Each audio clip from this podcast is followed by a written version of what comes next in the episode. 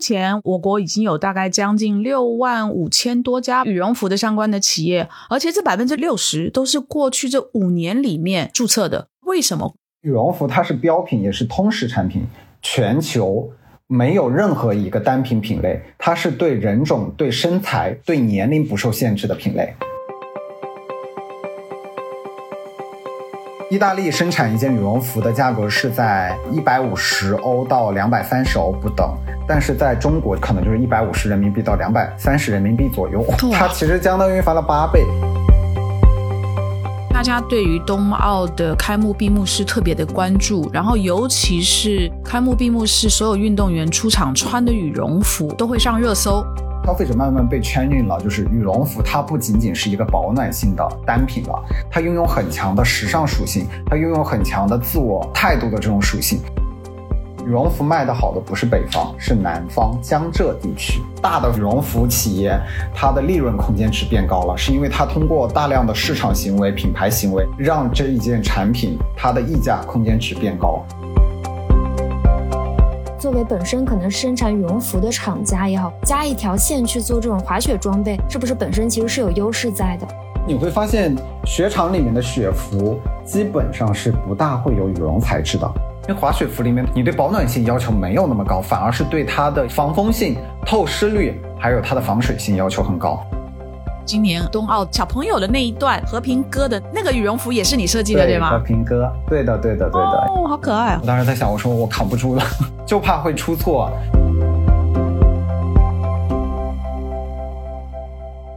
Hello，大家好，我是 Bessy 李倩玲，欢迎收听今天的备忘录。Hello，Jenny，你好。Hello Bessy，Hello 大家好。嗯，我们录这一期节目的时候，我人在那个苏格兰，因为又是冬天，然后又碰上 整个欧洲跟英国的这个能源危机，所以大家这个暖气都不敢开太大，非常的冷。然后 Jenny，我知道上海好像这一两个礼拜也降温了，对吗？对，而且下雪了，其实 啊，真的，嗯，就是那种下着像雨一样的雪，但确实是下雪了，就真的冷到不行。哇天呐，那看起来你们上海比我这边还冷，我这边还没下雪呢。所以，我们现在这样的一个这么冷的天气呢，我觉得非常适合我们今天想要谈的这个话题。我们今天想要聊一聊羽绒服这个行业，因为我们觉得这个行业呢，它其实是一个季节性非常非常明显的行业，也就是说，每一年大概就是那个几个月可以卖。可是呢，我们从一些数据上发现，比如说从天眼查的数据，目前我我国已经有大概将近六万五千多家吧的羽绒服的相关的企业，而且这百分之六十都是过去这五年里面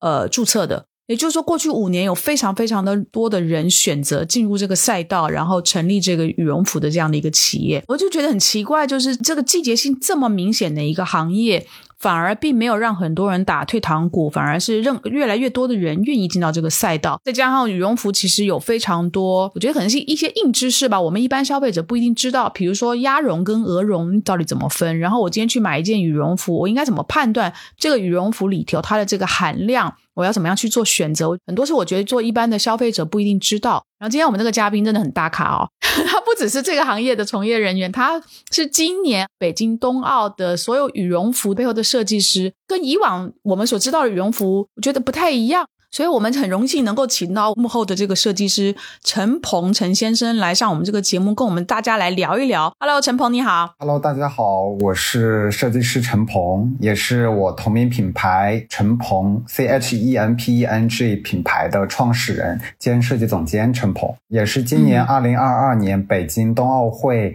开幕式其中主要的服装设计师之一。当时其实我们有在给奥运会里面呃开发设计加制作将近。有百分之七八十的关于冬季羽绒啊，或者冬季运动的一些服装。刚刚有聊到嘛，过去呃五六年当中，行业在羽绒这个赛道和品类里面的一个翻天覆地的变化。我想待会儿接下来跟大家分享一下我们的故事。太好了，在我们聊这个整个行业之前，先想跟您聊一下，就是今年奥运冬奥的这个所有的羽绒服的设计，比如说那个小朋友的那一段和平鸽的那个，对，那个羽绒服也是你设计的，对吗？对的，对的，对的。因为其实当时这一套衣服还是蛮出圈的。就是代表了很强的一个中国属性，同时又代表呃当代的中国儿童的一个面貌。嗯尤其是这个是在整个开幕式节目当中，它最后的一个表演节目，这还是蛮眼前一亮的。对，而且我不晓得是不是因为今年冬奥刚好是在就是北京举行，所以大家对于冬奥的开幕闭幕式特别的关注，然后尤其是开幕闭幕式所有运动员出场穿的羽绒服都会上热搜。我感觉好像大家对羽绒服这个行行业的关注焦点，就像我们前面铺陈讲的一样啊，其实过去这五六五六年进入赛道的人挺多的。你可不可以跟我们讲一下，就说是整个的羽绒服这个产业，它到底经历经历哪些阶段？那为什么，尤其在过去这五年里面，特别多的人想要进入到季节这么明显的一个行业里头，好吗？我跟大家说一个小故事啊，嗯陈鹏这个品牌创立于二零一五年年底，在伦敦建立的，二零一六年四月在上海创立了呃陈鹏品牌中国公司。我记得很深刻，那一年是我二零一五年十二月伦敦时装学院毕业秀的那一个发布作品，在整个欧洲跟美洲时装周上的就是反响性，它是一个爆炸式的。嗯就以前可能大众认知的羽绒服，它是四片结构或者三片结构，像那种板状块的一棱一棱方形裁剪或者直形裁剪比较多。陈鹏品牌它的一个很强的一个 DNA 是它的呃廓形感、它的充绒量以及它的 volume、它的体感、颜色。这正好在二零一六年的一月份，我们走了伦敦时装周的开幕式。二零一六年的二月份，巴黎时装周上面其实有另外几个品牌同期也做了类似型，像我们当时毕业秀的这种很夸张式的羽绒服，像 Recoven、Balenciaga。Vetements，我们几个品牌同时做了，就是这种就把羽绒这种材质当成了一种媒介，去做了更多创意式的一种突破。从一六年开始，羽绒这一个赛道会慢慢慢被主流的媒体，像一些就是时装周、Vogue、Elle 这种大型的媒体宣发之后，二零一七年、一八年陆陆续续的同行开始在这个赛道上面做一些突破，比如说像二零一八年的时候，Moncler 首次推出了 Genius Project。Moncler 这个品牌在全球的不论是服装行业，甚至羽绒赛道上面，它是相当于是一个标志性的品牌。然后在国内呢，最大的一个羽绒服品牌波司登，过去的几年当中，各家其实都有在努力尝试做这些突破。二零一九年的时候，Moncler 再次又找到了我们，有在做跟他们做一个更前瞻性的东西，就是我们用羽绒去做了一个系列关于呃 sustainability 的一个发展方向。因为 Moncler Genius 推出了两年之后，他们认为就是创意型的、张扬型的这种设计已经不能够代表说他们作为行业的领头羊，或者说一个先锋的一个品牌去要思索的东西了，就是设计改变羽绒服的它的一个外观、它的一个 volume。但是未来我们可能讲到的就是关于社会责任、企业责任以及设计师的一个创意及责任在行业里面带来的一种新的风向标。为什么羽绒服它会成为世界层面上的一个通标产品？什么叫做通标产品？第一，它拥有很强的刚需性，它是一个季节性产品。到了冬天来的时候，大家一定是要求保暖。你会发现，其实羽绒这个呃品类是在一九呃三几年、四几年之后，慢慢慢慢一点点的，就是诞生出来了。为什么？因为二战之后，当时因为环境很恶劣嘛，就是很多军队里面、部队里面的人为了保暖，因为早期的时候大家都是用棉花去填充服装里面进行保暖，但是后来是拥有了新的技术去把。羽绒、羽毛提纯，那个时候为什么会有了？就是说，现在大家知道的羽绒服大部分从尼龙来的这种材料，因为二战之后大家用降落伞、滑翔伞的那些废弃的布料去做了羽绒服的这个外面的表皮，同时发现它拥有很强的一个让里面的 wording、让里面的 materials 很强的一种回弹性。一九五十年代的时候，你会发现那个时候。蒙克利尔也慢慢慢慢走出来了，后面甚至到了七八十年代，国内的波司登也慢慢慢慢的建立起来、成熟起来，甚至拥有一些像国内其他的标志性。到了九十年代，丫丫、爱莱伊、雅鹿这些品牌也诞生了。到了两千年的时候，你会发现这个赛道里面哦拥有很大的一个广度了。其实要对比一下。国际品牌和中国品牌，其实 Moncler 的整个市场份额跟波司登的市场份额一对比的话，Moncler 整个公司加一起可能还没有波司登的十分之一大。但是 Moncler 它的品牌的 branding 的一个强度在全球影响力是大于波司登的。而为什么波司登它的整个的生意盘的体量很大，是因为它基于中国拥有很大的消费者，这是其中之一。另外一点是它 base 在中国的市场上，中国是盛产。羽毛、羽绒、鹅绒的一个国家，其实你会发现，全球有百分之七十左右的羽绒、羽毛、鹅绒产自于中国。一部分是内销，一部分是出口，而且可能很多都在常熟，对吧？不仅仅是在常熟啊，哦，江浙沪作为一个辐射带，这是嗯，对，这是加工的一个一个片区。但是真正羽绒在生产基地上面，其实是像在呃河南、河北这些偏北方的地方，家禽类才拥有这么强大的畜牧场去养鹅。鹅跟鸭它的一个生长周期不一样。淮河以北的地方到河南、河北这一个大片区的地方产鹅比较多，那南方是产鸭比较多，是因为呃鸭的生长周期基本上是三个月到四个月就已经到达一定的成熟周期了，养鹅需要八个月到十二个月才能够成熟，再加之北方天气会比较冷，就是家禽类它们身上生长出来的毛，它的保暖程度是不一样的。想问一下，就是呃，鹅绒和鸭绒这两种材质填充的羽绒服有没有什么讲究？它就它们的区别是什么？还有就是再具体问一下，是不是早期像羽绒服它的一个产业叫什么集中度，是和这个上游的养殖端是紧密绑定的吗？是的，大家都会觉得就是广告哦和 marketing 层面，大家就觉得哦，鹅绒的材料的羽绒服为什么会比就是鸭绒的羽绒服价格会贵？其实是跟产量有关，鹅绒的产量在鸭绒的产量里面连百分之三十都到不了，是因为鹅的生长周期比较久，跟中国人喜欢吃鸭、吃鹅的体量是有关系的。鸭的一个就是食用率会比较高一点，而鹅的会相对比较少，从而造成了就是行业里面整个产量上面是会有一定的差别。但是关于鹅绒和鸭绒，它在保暖层面上面是否有很大的差异化？其实。同一个标准的鸭绒保暖性跟鹅绒保暖性，在二零二一年之前叫做老国标的一个标准下面，九零的鸭绒和九零鹅绒的保暖性相差不大的，零下十五度跟零下十八度之间的差别，那其实你已经达到了一个最基础的保暖属性了。但是因为在制作方、工厂、品牌以及经销商，他们为了去拉开产品的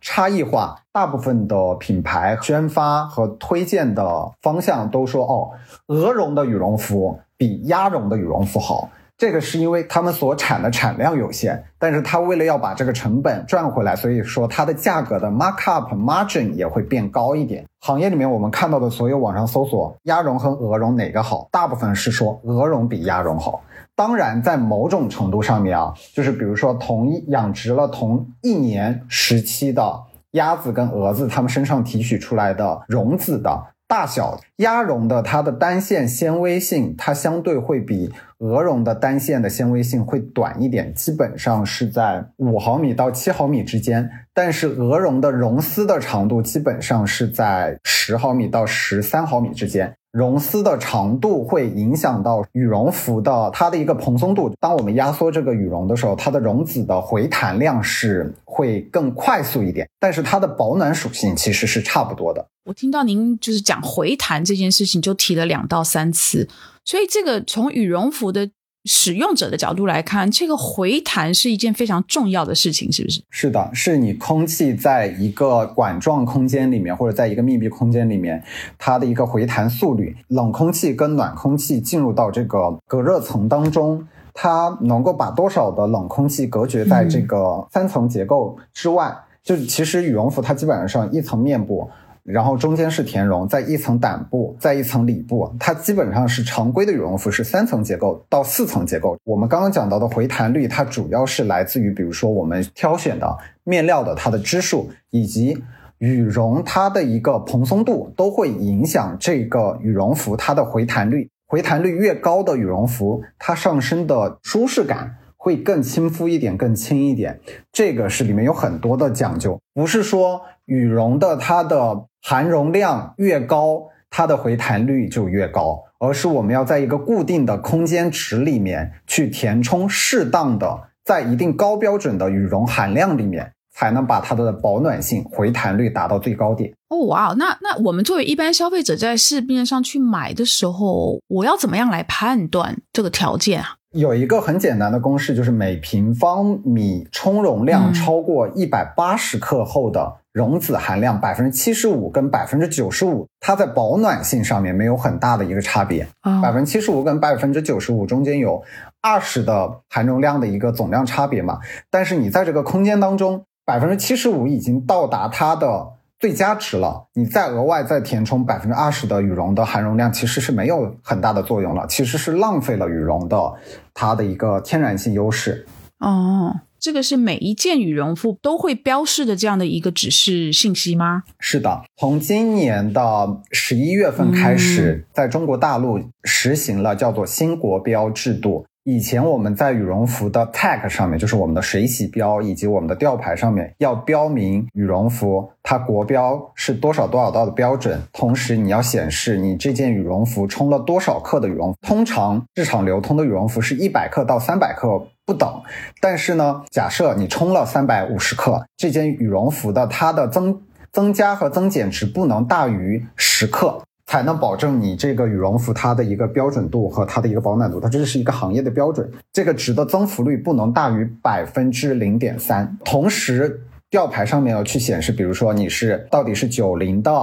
白鸭绒还是九零的白鹅绒，或者九零的灰鸭绒或者灰鹅绒，基本上市场上能够达到一定保暖程度的羽绒服，你至少要达到百分之七十五以上含绒量的羽绒服，它才能够被称之为羽绒服。但是从今年二零二二年开始，我们现在不以含绒量作为一个衡量标准，而转化成绒子含量为整个行业的标准。什么样的差别呢？就以前，比如说我们会有含绒量叫做含绒量六零、七零、八零、九零，甚至九五的这样含绒量的羽绒服，但现在全部以绒子含量评判这个标准的核心点是在于，就刚刚有提到的绒丝跟绒合的这样的一个概念。一个绒子它就相当于是一个球，一个球面上面它长出了很多的绒丝。以前很多标准为什么说标准打到九零九五的羽绒，它的保暖性不够，是因为它全都是用一根一根的绒丝组成了它羽绒服里面的含绒。因为羽绒服的含绒量它分为绒子、绒丝还有杂质。新国标它要求的是你羽绒服里面一定要标清你的绒子含量。一个绒子它就相当于是一个像一个蒲公英一样，它有一个融合，还有绒丝才会形成一个完整的绒子。绒子越大。你整件衣服的蓬松度也就越高，它的保暖属属性以及空气在绒子这个球形当中流转的周期也会越久。其实刚刚有提到，就关于新国标嘛，从二零二二年十一月之后实行新国标，绒子含量不低于百分之五十的衣服，它才能被称之为羽绒服。如果低于百分之五十的绒子含量的，衣服它只能被称为棉服或者棉羽服，它不能称之为纯粹的羽绒服。哦，OK，所以现在要看的是绒子含量，而不是含绒量了。对对，每一件羽绒服是不是它的原料是占它成本的最大一部分？我们这边看到一些数据是说，光是原材料它就占整个成本的大概有百分之七十五这么高。现在还是占比这么高吗？一直其实都没有这么高。其实分呃羽绒服它拆分为三大块，占比会比较高。第一，加工成本，就是我们所谓的 sewing price。就是缝制一件衣服的价格。第二个成本是羽绒的成本，因为羽绒像今年二零二二年，就是中国有一个网站叫羽绒金网，羽绒金网上面发布了就是关于二零二二年十二月份现在的，比如说绒子含量百分之九十五左右的羽绒，它的单价一公斤的价格是七百二十人民币。一般一件衣服的填充量是一百克到三百克不等，它分轻薄或者中层或者厚层嘛，那最最多它的成本，你就算我们按最高标准，像百分之三十，就是大概三百克的充绒的话，也就是一件羽绒服的成本，它的羽绒成本是在二百一十块钱左右。另外一个很大的部分，是因为这两年的。时尚属性对于羽绒服的做工上面的一个要求加持很多，所以很多品牌跟设计师在材料，就是我们呃未知道的面料上面下很大的成本。羽绒服它很大的一个消耗点是一件羽绒服，它至少要消耗短款一件羽绒服消耗三点五米的面部，就是我们称之为的表皮。然后中间的胆部是要用两层，也就是说至少要用七米的胆部，再加上一点五米左右的里布。七点五加一点五是九，九再加三点五是十二点五米的面料的损耗。这是所有衣服里面相对来说，成衣里面它对服装材料消耗最多的衣服。举个例子，行业里面最便宜的羽绒服的面料，比如说啊二十 D 的。尼龙材料，它的均价是在十五块钱到七十块钱不等，看它的后加工的程度，所以它面料成本其实占了很大的一个配比。你比如说，你十二乘以我们最低的标准，我们取一个二十块钱一米的面料值吧，那这个面料也要花到两百四十块钱。就刚刚羽绒可能也是我们说的是二百一，但你面料可能要花到二百四，剩下一部分就是加工，加工成本是按照衣服的复杂程度来判定的。行业里面普通能够卖到三百块钱左右的羽绒服的加工成本是在一百五十块钱到三百五十块钱之间，看不同的工厂工艺的需求，所以我们就按中间值来算，它的加工成本最少一件。短款羽绒服也要在两百块钱左右，就是普通一个小型品牌做一件羽绒服，它的生产成本至少至少是要八百块，包工包料才能做得完。哇哦！轻薄羽绒的成本也这么高吗？还是轻薄羽绒会比较低一点？轻薄羽绒会低一点，轻薄羽绒基本上是在四百块左右，它的耗损量没那么大。这跟品牌的加工体量有关系。我举个例子，你像波司登，它可能单款单色一款羽绒服轻薄类的，它下单十万件，它的出厂价可能就是在，就是我们之前核算过，基本上是在一百五十块到一百七十块。就是包工包料，所有的 all in all 加一起，不加它的运营成本，不加它的广告成本，就是最普通、最普通、最简单。那其他的东西加在一起，它的零售价很可能就冲到几百块以上了。它分不同的级别，因为就是秋雨类是相对来说做工跟它的损耗量最低，加上它运营成本的话，它最低不会低于三百五十块钱左右一件衣服。所以你会发现行业里面过去的五六年当中，羽绒服它打折，你很少会看到低于三百五十块钱以下的羽绒服，除非说是出现了大型公司库存囤积的情况下，它会清仓，就是以前的首单卖完了，它清仓。卖个一九九二九九是有可能的。那我们，您您刚刚前面一开始讲，我们一直聊聊到，就是说，其实最近这几年羽绒服开始有时尚的元素进来，那这跟设计师有很大的就是关系哦。那所以这个成本里头，设计师的费用呢？设计部分的费用被平摊进了运营成本里面。就是开发运营成本里面，对它是很少的一部分。OK，就像大型企业里面，设计师在他整件衣服里面的人员损耗成本其实是很少的，反而是对于中小型品牌来说，设计师的成本会偏高，因为设计师的工资相对比较高一点嘛。那它生产的总量没有特别多，平摊价格就会很高。关于成本这一块，最前面陈鹏您有提到说那个。羽绒服的剪裁有方形的、圆形的，然后又提到一个叫廓形感。我想问一下，像这种标准嘛，它对应在你们羽绒服的设计里面，它是一个很大程度上能够提高羽绒服溢价的一个东西吗？那我们作为普通消费者要怎么去理解这种剪裁和廓形感，以及它所带来的这个溢价呢？其实大众消费者。还是依旧在买传统式的方形，就是我们所谓看到就是那种窄长型的平行行缝的羽绒服。它的溢价空间大多在于偏时尚属性的大型的品牌，举例像 Moncler，它会有各种裁剪方式的，包括像一些独立设计师，甚至像我们我们自己品牌陈鹏这个品牌，它的裁剪是以它的充绒量，是以它的设计为主要的溢价空间值在里面。大众消费在某种程度上，他不一定能看得懂陈鹏的品牌的这种具有创意性、概念性的，但是有一波很时髦、先锋、了解整个创意属性的这样的客群，他们对陈鹏品牌的忠实程度就很高，因为他们认为创意是这件衣服。最大能够吸引他的东西，而非说这件衣服仅仅它的一个保暖属性。就是这几年你会发现，整个为什么呃从呃大陆甚至全球，羽绒服它不再是一个只有保暖属性的单品了。它拥有很强的附加值，它的附加值来自于它的时髦属性，就是很多人穿它是代表了它的一种时尚态度。它的一种生活方式，对这种创意、对潮流、对这种自我展示的一种自信感吧，所以这个溢价空间值就有很大的一个差异化。波司登他们家的羽绒服，便宜的可能七八百块的一件也有，它贵的也有一万多的。因为这两年他们是受到行业以及受到我们同行新的品牌的一个影响嘛。一六年之前，他们的客单价基本上是在五百到八百之间。三年之内，从二零一八年波司登去走了纽约时装周，然后在国内又做了几场大的发布秀之后，他一点点的去抬升了他的品牌的定价。现在基本上它的核心定价区是在一千七百五到两千七百五之间的一个核心价格段。相对于它之前来说，它的整个 margin 就已经翻了三倍了。这也就是为什么说大的羽绒服企业它的利润空间值变高了，是因为它通过大量的市场行为、品牌行为。让这一件产品它的溢价空间值变高。你说在行业里面，它分层级的。你像 Moncler，它的一件羽绒服可能要卖两万多，特殊的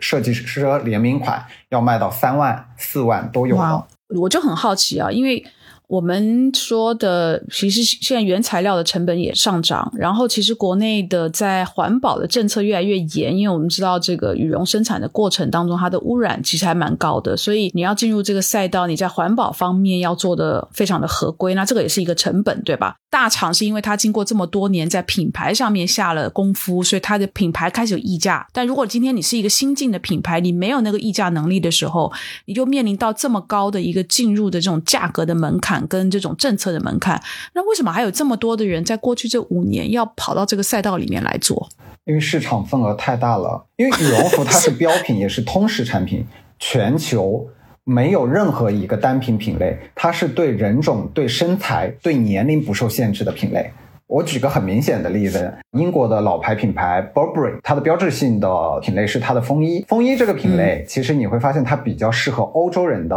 一个身形，但亚洲人穿上身之后，你可能会觉得年纪会变到，就是一下可能，比如说二十岁的人穿上一件风衣之后，他就变成三十五岁的那种 appearance 了。羽绒服它是模块化和 volume 化的这种裁剪方式，它的包容性很强，对人种的肤色。对人种的身体结构是没有很强的一个要求的。你会发现，欧洲人的身形会比较偏立体化一点，女生可能比如说她的呃曲线性会比较强，亚洲女性可能会偏扁平一点。欧洲男性他会更偏向倒三角形一点，上身的肩会更宽一点，所以你会发现西装 original from 就是伦敦也好，意大利也好，他们是适应于欧洲人种，我们叫做欧罗巴人种的身体进行立体裁剪而完成的。而羽绒服这个裁剪方式，它是更扁平化的。你会发现，它从基础型的一个 block，就我刚刚说的方形、圆形，哪怕你倒三角，甚至你是漏斗形、苹果形、A 型的身形，都可以包容下。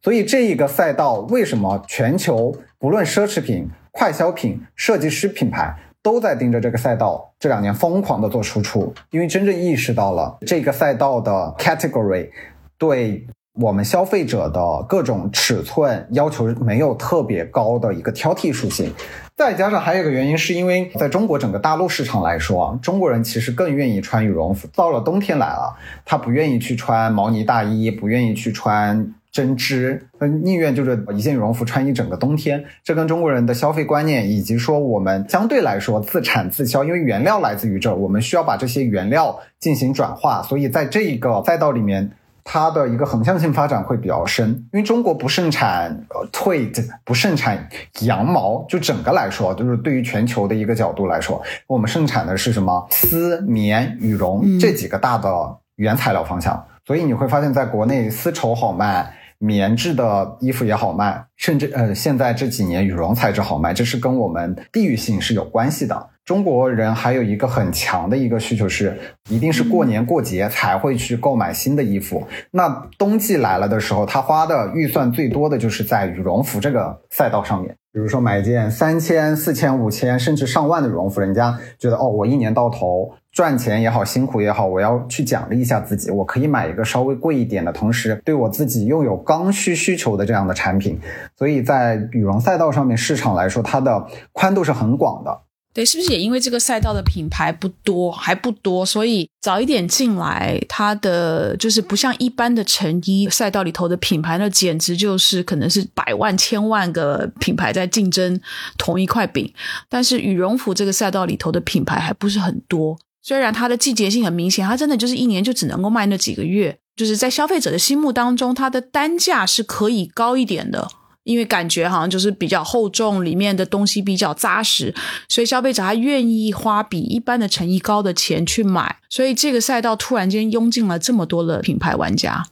是的，Bessy，你刚刚提的这一点是对的。为什么？其实你会发现在欧洲来说，欧洲、美洲整个大的服装圈子里面来说，羽绒服品牌不是特别多。我们可能知道的就是 Monaco、大鹅。Patagonia 甚至 North Face 会做一部分，就只有这么几个牌子。但是你会在中国大陆里面，你会发现其实蛮多的，像波司登、丫丫、爱莱伊、雪中飞，甚至还有一些更小一点的品牌。这是因为大量的原材料来自于中国，欧洲在采买这些材料的时候，它会经过各种贸易商去加了它的更多的价值。嗯，我之前对比过，在意大利生产一件羽绒服的价格，跟在中国大陆生产一件羽绒服的价格，就是我们讲的是。它的 manufacturing 的价格，做工的价格，意大利生产一件羽绒服的价格是在一百五十欧到两百三十欧不等，但是在中国，就我刚刚有聊到，你可能就是一百五十人民币到两百三十人民币左右，它其实相当于翻了。翻了八倍，因为羽绒服它羽绒服它为什么会这么高的做工的原因啊？你不论在欧洲也好，或者在中国供应链体系，羽绒服是因为它的分片太多了。刚刚我有聊到，就是它是一个三层结构到四层结构的这样的一个过程当中，你在缝制一件衣服的时候，它所耗的工时特别久，所以它对人力的要求会比较高。欧洲本来就是劳动力没有那么密集、缺乏的一个状态，所以它的加工成本会很高。你会发现，欧洲很多的大的品牌，他们都把这种比较难一点的 category 都挪到了你中国、东南亚，甚至印度劳动密集型的国家去生产和制作嘛。刚刚我听到这么多，我会觉得羽绒服这个行业收入回报比还挺高的行业，但是它不得不面对的一个问题就是刚刚 Bessy 说到的季节性很强，以及我不知道我现在是不是还和大众认知一样，就在我的认知里面，可能我一个冬天只会买一件，所以它的复购率可能没有那么高。那这些对一个专业的羽绒服品牌来讲，就是它我只做羽绒服这个品牌来讲的话，会是一个很大的问题吗？那到了反季的时候要怎么办呢？是这样的，就刚刚提到。为什么国内增加这么多羽绒服制作和加工的生产商和品牌？是因为羽绒服的它的 markup，它的 margin 很高，它是普通一件衣服的三倍到十倍的这种倍率以上的。嗯，它的毛利率很高，就是你可能卖出去一件羽绒服，相当于你卖日常四季衣服的五件甚至十件的这样的毛利。刚刚你们有聊到说，就是。波司登在去年二零二一年的时候，它卖了哦一百零八亿的这样的一个营收嘛，其实利润配比是在七十亿以上，它毛利达到了百分之六十三。你要想，对于这样的一个大型企业，它一年它只做一个季度就够养活整个公司、整个品牌几年的这样的一个一一个运转过程了。就包括我们品牌陈鹏这个品牌，现在创立有六年了，我们每年也就是只做一季的发布，那它跟时间节奏也是有关系的。生产制作羽绒服基本上是每年的四月份开始就已经陆陆续续进入生产环节，每年的九月份开始研发下一年的新的产品。羽绒服加工制作最繁忙的时候是每年的四月份到九月份，那开发周期基本上是九月份到次年的就是新年前。那所以复购率呢？这就刚刚聊到的很重要的有一点，为什么现在的复购率越来越高？是因为这些消费者慢慢被 training 了，就是羽绒服它不仅仅是一个保暖性的单品了，它拥有很强的时尚属性，它拥有很强的自我态度的这种属性。那基本上每一年每一个消费者，只要经济实力能够达到一定的基础标准的话，他都会每一年要买一件甚至两件去更新一下他的衣橱。不过羽绒服，因为它在衣橱里面占的空间其实蛮大的耶，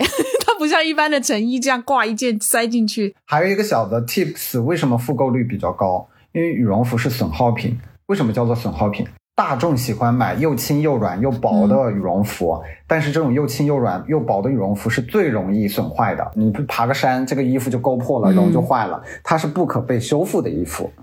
啊，懂了。OK，一件羽绒服它的生命周期通常是多久？这要看品牌不同的。风格和方向偏秋雨方向的话，它的生命周期最多就不超过两年，因为它的损耗率太高了。秋雨类它要求的羽绒面料非常薄，它的回弹力要求很高，给人一种上身很轻的感觉。那这种面料它的支数基本上是在两百 T 到两百四十 T。这种面料你只要有个指甲稍微勾一下，它勾丝完之后，它就可能会让整个羽绒服就就开始跑绒了。但有些品牌就举个例子，很明显，就像加拿大鹅的衣服。其实买它一件衣服，你可能穿它两年三年，它的损耗率没那么高，因为它会更偏户外。偏机能一点，它的舒适度没那么强，但是它的保暖属性以及它的耐磨属性很强。最早的时候，加拿大鹅这个品牌，它给的是什么？就是加拿大跟美国的这些就是工人阶级的穿着的工服，所以它对衣服的耐磨性要求很强。你会发现，大鹅这样的一个品牌，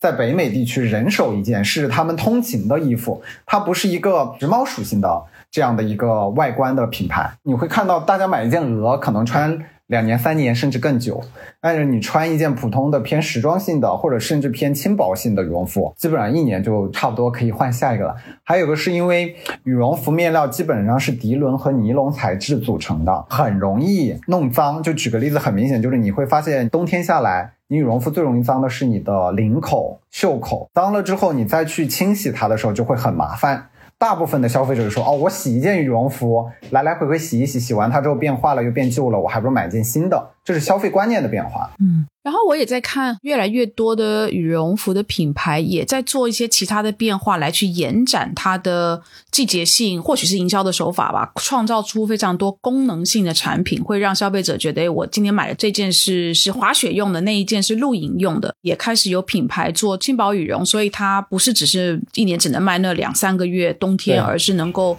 呃春天跟秋天都可以卖。比如说从这个优衣库开始的轻薄羽绒，我觉得轻薄羽绒感觉是好像。真的是有那个需求，因为你到了春天跟秋天，你好像不需要穿那么厚，但是还是有点凉。我想问您关于功能，比如说滑雪用的羽绒服、露营用的羽绒服、户外的这个休闲用的羽绒服，这个是营销的概念，还是它真的是有这种功能上的明显的刚需来去 来去做这种品类的分别？更多是偏营销层面的，以中国大陆市场来分析啊。羽绒服卖的好的不是北方，是南方江浙地区。怕冷是吗？对，因为没暖气是没有暖气，是冷。你刚刚有提到说优衣库的轻羽绒嘛？你知道吗？优衣库工厂全年在缝制这个轻羽绒，就是我们合作的工厂，就是优衣库的工厂嘛。它一年要给优衣库做四百万件的轻羽绒，意味着你这个流水线。你就算你有二十家工厂、三十家工厂，全年不停工都在缝这个轻薄羽绒，是因为它的刚需性太强了。刚刚有提到，就说它的销售周期很久，从早春到早秋，延长了它很强的一个销售周期和它的销售生命力。真正冬季的时候，有些人可能外面他不穿羽绒服，他穿一件风衣或者穿一件夹克，但是里面也要穿一件羽绒小马甲，甚至可能有一些。我举个例子，像上海，他们夏天天天开空调，空调开大了嫌冷，打个麻将啊，他旁边肯定要卷一个小的羽绒马甲放旁边。不，外面天很热，他坐在室内的时候开着空调，他又觉得太冷了。其实你会发现，到了夏天的时候，羽绒小马甲还是能够再卖的。这个赛道其实。它的深度很强，它整个就是相当于是 cover 了全年。嗯，我感觉今年英国跟欧洲这个呃羽绒的居家服可能会卖的很凶，因为在里面都不敢开暖气了，实在太贵了。对，其实刚刚有提到另外一点是，更多的品牌往户外、往野营、露营方向走，因为人们的生活方式开始变化了。疫情之后，其实全球人口流动性没那么大。那大家基本上是在自己所居住的城市里面进一些就是城市运动。那这种城市运动，可能我们去个公园或者去个近郊，就开始搞个露营。那是整个生活方式发生了改变。对应的，像做露营的品牌。他会开始对冬季赛道里面这个品类里面，因为大家会觉得哦羽绒服很流行，他要把这个元素加到他的这种野营户外的产品里面。你像始祖鸟也好，North Face，他也做了很多关于羽绒类的合作跟联名。还有一个，从二零一八年开始，中国申请奥运会之后。中国人开始对冬季运动有了新的了解。这过去的四年当中，你会发现冬季滑雪这个赛道在整个冬季羽绒赛道里面，它增长速度是极快的。到了今年二零二二年冬奥赛事结束之后，全民滑雪已经成为了中国人民的另外一个很大的运动和生活的一种流行趋势了。就以前可能大家都是玩一些什么篮球、足球偏大众化的运动，现在更偏小众化。以前可能因为物资的匮乏，收入标准没那么高，那大家可能对滑雪、对冬季运动了解没有那么多。因为冬季运动对装备的需求要求很高的，你可能买一套衣服，你要买 N 多的设备去匹配这样的运动。哎，这个我也也是我想问的，就是关于滑雪。我前段时间看到一个趋势是，挺多国产以前可能在做代工厂的品牌。幕后开始走向他们有自己的滑雪装备的品牌，但是其实滑雪装就滑雪穿的衣服和羽绒服是两件事嘛，就它对一些机能是有要求的。这么多品牌，他们都开始做国产的这个滑雪装备的时候，作为本身可能生产羽绒服的厂家也好，行业也好，加一条线去做这种滑雪装备是有差异或者说有门槛的吗？是不是本身其实是有优势在的？对常规做羽绒服的品牌公司和供应链来说，他们做滑雪这个小类的话是有要求的，是设备达不到。因为滑雪服里面，你对保暖性要求没有那么高，反而是对它的一个防风性、透湿率还有它的防水性要求很高。嗯，刚刚提到防水性这个事情，你所有生产的滑雪服，在你的每一道拼缝上面都要去 taping 它，就是我们要去压胶、贴胶，把你每一片衣服的拼缝当中的针眼给堵住，雪粒是没有办法渗透到你衣服当中的。尤其是对面料也有更高的要求了，就是运动过程当中雪粒。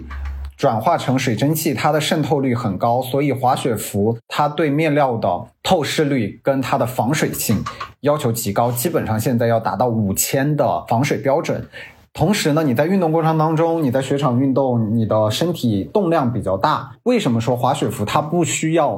特别保暖？是因为你在运动当中，你身体在散发热量，整件衣服它要有很强的透湿率。讲究最多的就是这个雪服面料，它要附一层膜。那这一层膜，它其实就相当于是一个保温层，同时又是一个透湿层，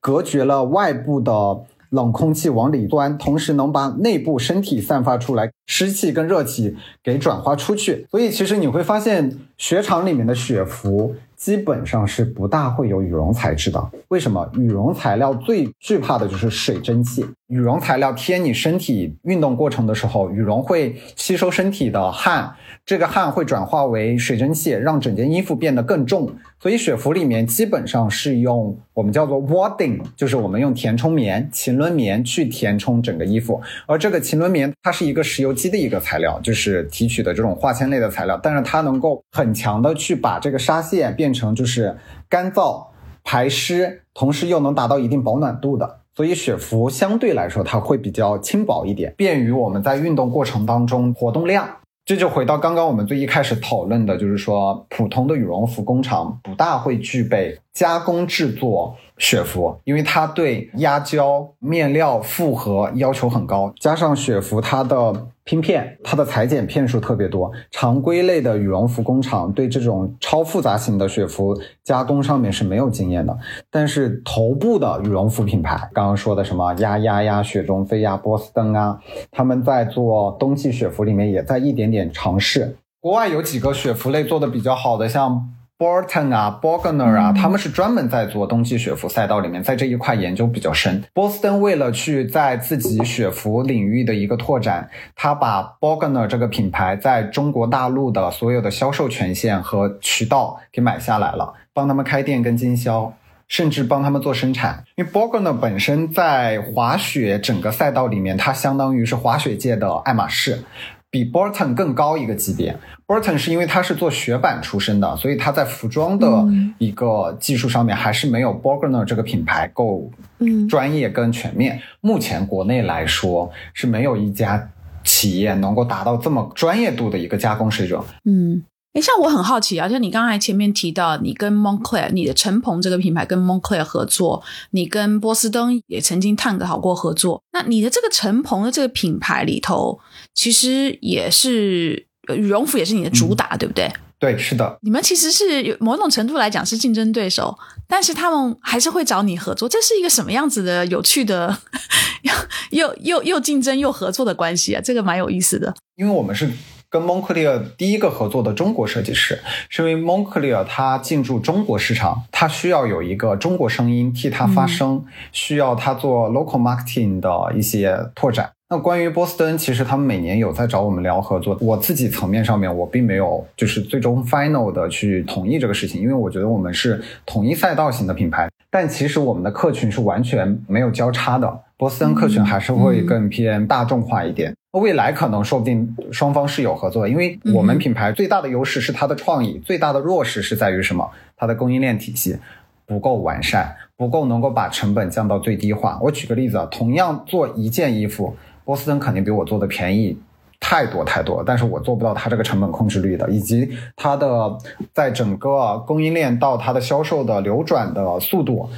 相对来说它效率会高很多，这个我做不到。你是伦敦设计学院毕业，你其实可以，比如说走成衣或者是 couture 的路线，但是你反而选择了。羽绒服其实是我之前在伦敦时装学院，我学的是男装设计。我当时是研究了男装里面的男性的六种身体结构和裁剪方式嘛。我当时是用羽绒作为材料和媒介去填充，它其实相当于人的身体脂肪，嗯，表达了就是胖体跟瘦体之间最大的差异化的东西。我不是一个专门做羽绒服的设计师，但是因为我在毕业设计那个系列当中，我以羽绒这个材料作为了我研究的一个媒介。最后拓展到了我们品牌，有很多人说说哇，你怎么那么聪明？你知道你要去做羽绒这个赛道，没什么人做，没什么品牌做，你的优势性、你的创意性、你的竞争性这么强。我觉得其实当时是因为我正好碰巧踩到了这个坑位。拓展的过程当中，有意的也在往冬季羽绒的这个赛道去去平行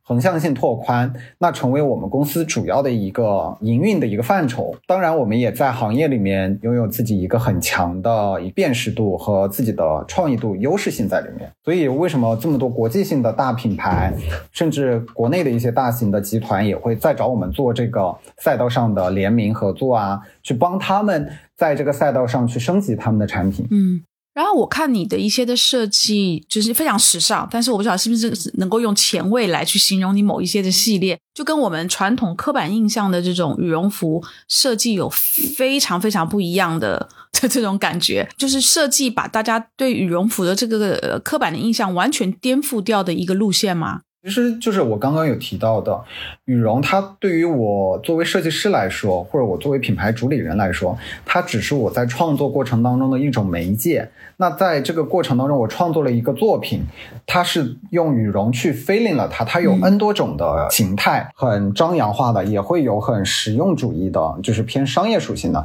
那它是一个一个层级的不断的调整的过程。嗯。那在今年年初的那个冬季奥运，有没有曾经你可能有过一些比较大胆的设计，但是后来没有被没有被采用？他们是希望走。有的，一般的这种羽绒的这样的一个。其实我是在去年的五月份的时候，就是三月份就接到了邀请，给了我们一个多月的时间去做准备和比稿的内容嘛。我记得很清楚的那天是五月二十号那天，是由张艺谋导演全国面试了五十组设计师嘛。我当时提了一个方案，当中其实有一个大 vocal 穿的衣服，我做了一个很夸张的羽绒的礼服。其实导演是很喜欢这个东西的，但是因为我们要面对的是大众能。看明白的东西，我记得张艺谋导演跟我们制作团队说过一句话，他说：“你们这些设计师，你们这些艺术家都很厉害，我知道你们在国际上也好，或者在国内也好，都是很知名的，也很强。但是我希望你们去创作的东西是普罗大众、老百姓能看得明白的东西。我觉得这一点讲的是对的，因为奥运会。”他讲的是些什么？我们世界人民是一家人，我们拥有同一个梦，拥有同一个追求运动、追求更积极向上的这种世界和平的这种精神在的。他不希望说去呈现出来的东西是大众看不懂的。这一点其实还有个很有意思的东西啊，就是正好去年七月份的时候，东京不是也办了一场奥运会嘛？就是夏季奥运会，对，延到了二零二幺年。对对对对，二零二一年的那场奥运会，大家的评论不是特别积极，因为只有真正懂创意性、懂美学性、懂日本文化的人才会理解，日本文化讲的是一种物哀之美，去传达了他们民族之精神。但是这种物哀的审美的需求，对于全球的观众来说，甚至说对于。中国的观众来说，他不一定能看得懂。导演知道这个事情之后，是有做一定的调整。他说，作为一个创意者来说，他其实很尊重二零二一年日本的奥运会的开幕式是很有他们民族文化，并且很有创意度的。但是这样的一个奥运会开幕式，它不适用于中国，因为每个国家的国情是不一样的嘛。对，那个开幕式是感觉是比较嗯嗯，这接地府的那个，播的就是很日本的文化。对，因为这个事情，其实我们去年上半年的时候，整个大的设计方案本来都是那种。冰雪的感觉都是白色的、蓝色的，然后因为这个事情之后，你会发现，二零二二年的北京冬奥会它呈现的不是白色，它呈现的是什么？绿色的，就是生机勃勃的感觉，温暖的感觉，就是一种欣欣向荣的感觉，正好是反其道而行了。去年七月份的时候，我们所有的制作团队迎来了最大的一次的挑战，就是把前期所有的方案全部推翻掉了，重新开始设计。